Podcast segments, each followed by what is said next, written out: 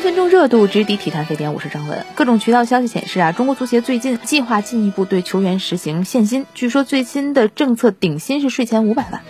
首先呢，我们要解释的是，五百万并非中国球员的平均薪资，而是行业里的佼佼者——国脚级别球员。按照二零二零年初的统计呢，符合这一规定的球员大概是四十四人。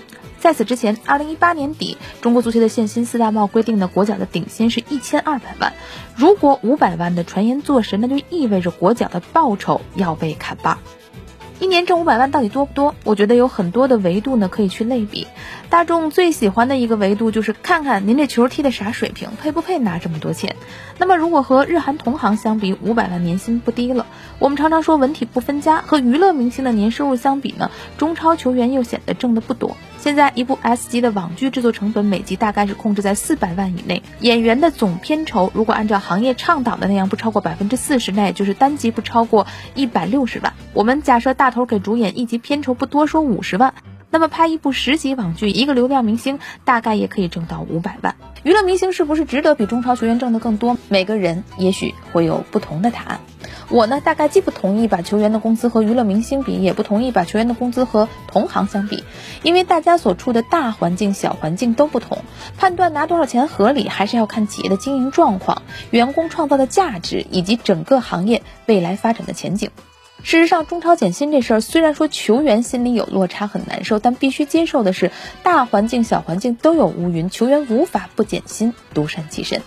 全球的体育产业在二零二零年的第一季度受到了重创，创到什么程度？一下子全行业停摆，没有门票收入，转播机构闹着少掏钱，赞助商望而却步。根据普华永道昨天刚刚出炉的数据，预计未来三到五年体育市场增长率将会放缓到百分之三点三，较去年百分之八的增长预计有所下降。百分之三十的受访人士预计体育行业未来或将经历零增长或负增长。而具体到小环境，在二零一八年底和二零一九年底，中国足坛众多俱乐部退出。二零二零赛季，中超近半数俱乐部出现了不同程度的欠薪、拖欠转会费。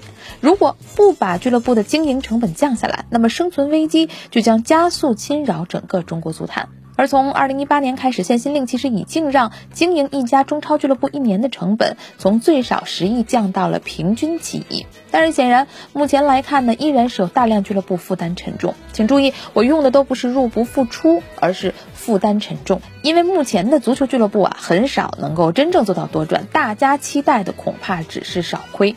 大多数中国企业投资足球，更多的是把它当做一种宣传手段，甚至筹码。一年十亿的广告费太贵，恐怕降到两个小目标，企业的心里才好过得去。但话又说回来，降薪也有个科学的度，同时要遵循法律规定。我们头脑中必须要有一个沙盘，比如未来降薪会导致大量的高水平外援出走，那么联赛的精彩程度一定会大打折扣，外界的关注度也会降低。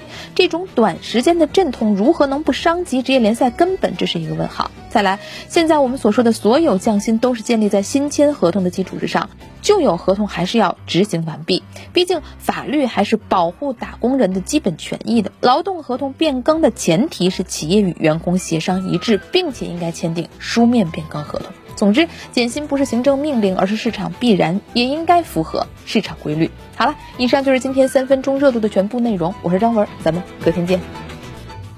了解更多内容呢，您还可以在蜻蜓、喜马拉雅、苹果泛用型客户端搜索“文体”，文是新闻的文，体是体育的体。我的直播节目会在央广中国之声下午四点三十、央广新闻晚高峰首播，晚十点决胜时刻重播。也欢迎您在新浪微博张二文的账号下转发节目，特别是留言互动，让我确认大家都是在一个体育共同体里分享竞技带来的纯粹。